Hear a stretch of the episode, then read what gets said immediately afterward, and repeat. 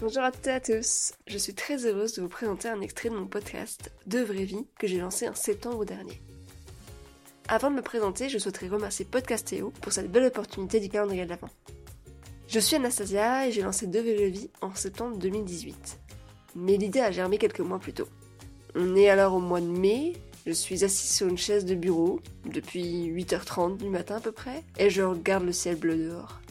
Oui, bon, je n'étais pas à ce moment-là accablée par le travail. Je regarde dehors et j'attends ma demi-heure. Ma demi-heure de pause pour pouvoir enfin sentir la chaleur du soleil sur ma peau. Les minutes sont longues quand tu t'ennuies.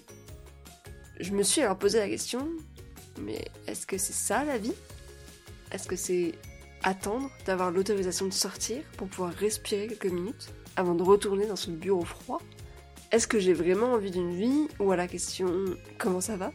Je réponds comme un lundi. Pas à quoi je m'occupais. Quand je regarde ma vie, tout ce qui m'apparaît, c'est mon travail. Vous comprenez? Le travail, le travail. C'est donner tant de peine. Puis, pourquoi? C'était ça, la vraie vie? La question était posée. Fan de podcasts inspirants, c'était ça ma motivation à prendre le train tous les matins casque sur les oreilles, j'écoute un nouvel épisode d'un de mes podcasts préférés et je ferme les yeux. Je m'évade de ce quotidien qui m'étouffe. En fait, je ne supporte plus ce quotidien. Et grande addict de voyage que je suis, j'ai besoin de liberté, j'ai besoin de sortir, de respirer, d'insouciance et d'inconnu.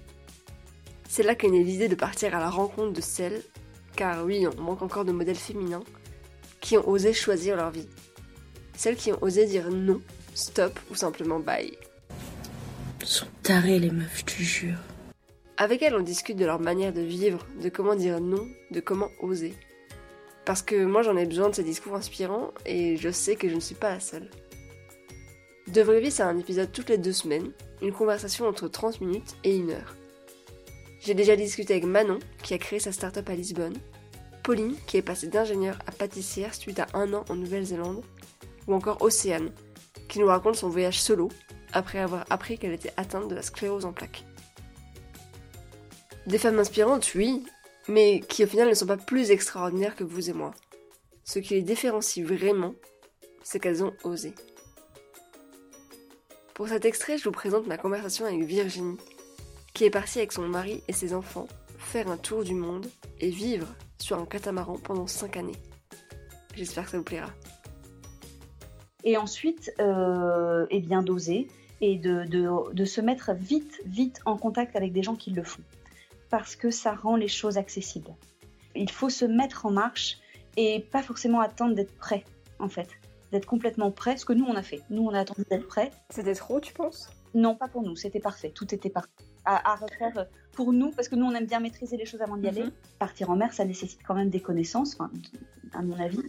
Et tous les voyages ne nécessitent pas ce degré de connaissance et parfois il faut se lancer et faire confiance à la vie pour mettre sur notre chemin des personnes qui vont pouvoir nous, euh, nous guider, nous renseigner, nous aider, nous inspirer, nous mettre en contact. C'est la vie est tellement bien faite pour avoir fait euh, vraiment vu une bonne partie du monde et rencontré beaucoup de gens. Je pense qu'il n'y a pas de rencontre fortuite. Elles servent toutes à quelque chose. Maintenant, il faut être assez éveillé et présent et il faut être à l'écoute pour être à l'écoute et les, et les percevoir, les attraper et puis les saisir la chance quoi, quand elle passe. Voilà, j'espère que cet extrait vous aura donné envie d'écouter la suite. Le podcast est disponible sur toutes les applications classiques, Apple Podcasts, Spotify, Google Podcasts et autres applications. Et vous pouvez également me suivre sur les réseaux, principalement Instagram où je suis assez active. A très bientôt